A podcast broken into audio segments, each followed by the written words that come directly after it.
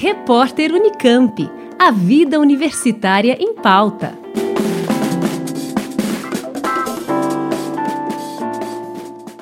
As pessoas têm maior ou menor risco hereditário para desenvolver o câncer.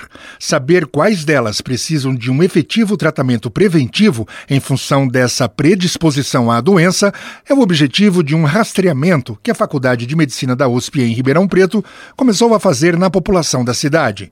O oncologista Leandro Colli é professor da Faculdade de Medicina e um dos coordenadores do projeto.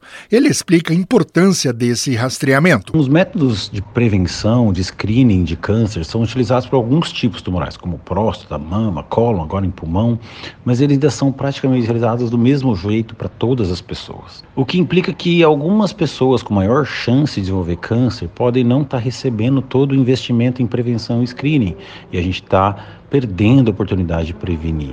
E ao mesmo tempo, algumas pessoas com menor risco usando mais exames, causando ansiedade, transtorno e custos desnecessários. Uh, uma das formas que tem sido discutido no mundo para modificar isso é a, a, o agregado de fator hereditário. Tudo que a gente herda quando a gente nasce que pode estar relacionado com a chance de desenvolver câncer.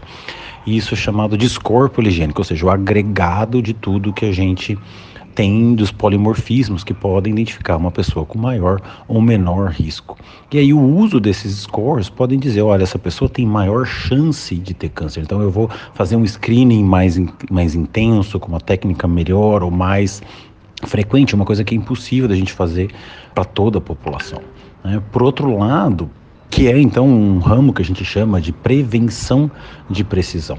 Isso já tem sido aplicado em alguns países no mundo, mas no Brasil isso não tem, porque nós não temos esses corpos poligênicos específicos para a nossa população. Como todos nós sabemos, nós somos muito, muito felizmente um agregado de vários povos e ancestralidades do, do mundo. E a gente precisa criar então os scores específicos para nós. O levantamento é raro no Brasil e acontece com anos de atraso em relação a outros países. Esse é o primeiro estudo que a gente tem conhecimento, um projeto específico para score poligênico desse tamanho, 15 mil pessoas sendo genotipadas. Uh, e ele vai criar as bases, como eu disse anteriormente, para a população, para os scores poligênicos da população brasileira. Quais são os maiores, as pessoas com maior chance ou menor chance, para no futuro individualizar as estratégias de rastreamento e prevenção na população brasileira, ou seja, provavelmente impactando muito a saúde pública. O professor explica por que modelos internacionais não podem ser importados para rastrear a população brasileira. Para identificar as pessoas com maior ou menor risco de desenvolver câncer, nós vamos genotipar, ou seja, achar aquele 0,001% na sequência do DNA que difere entre nós e que algumas pessoas, alguns desses estão associados a maior chance de desenvolver câncer. Isso é chamado de estudo de associação genômica, ela é realizada há mais de 10 anos no mundo, mas são raros no Brasil pelo seu custo, por, por ser muito grande e, e geralmente feito para cada tipo tumoral pela nossa maravilhosa diversidade genética, estudos europeus e norte-americanos não podem ser extrapolados para o Brasil. Nesse projeto, a gente propõe utilizar os excelentes dados clínicos que já foram coletados durante 20 anos no atendimento das, dessas pessoas na, pelas equipes de saúde de família da Faculdade de Medicina pareado com a genotipagem que nós vamos realizar. Assim, a gente vai poder acelerar a identificação dessas variantes, que são de maior ou menor risco para câncer na nossa população, para vários tumores ao mesmo tempo e criar as ferramentas que vão individualizar o risco de câncer, ou seja, no futuro permitir a prevenção de precisão do câncer na região de Ribeirão Preto.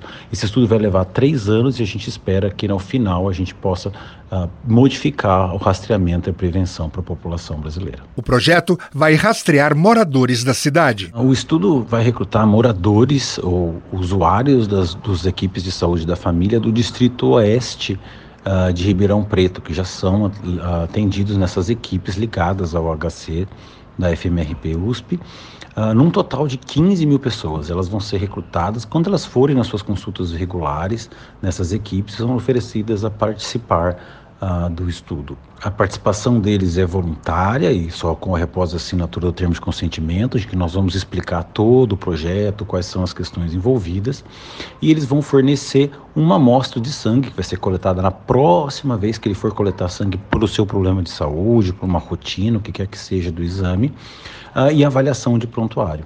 É só uma vez que vai doar sangue e avaliação do prontuário para a gente ter o histórico do que essa pessoa, do que está acontecendo com ela. Nós ouvimos o professor Leandro Colli, da Faculdade de Medicina da USP, em Ribeirão Preto. Ele explicou como vai ser feito o rastreamento da população de Ribeirão Preto para saber quais são as pessoas mais propensas a desenvolver câncer e, a partir desses dados, poder oferecer tratamento preventivo mais efetivo à população. Ferraz Júnior, Rádio USP. Repórter Unicamp. A vida universitária em pauta.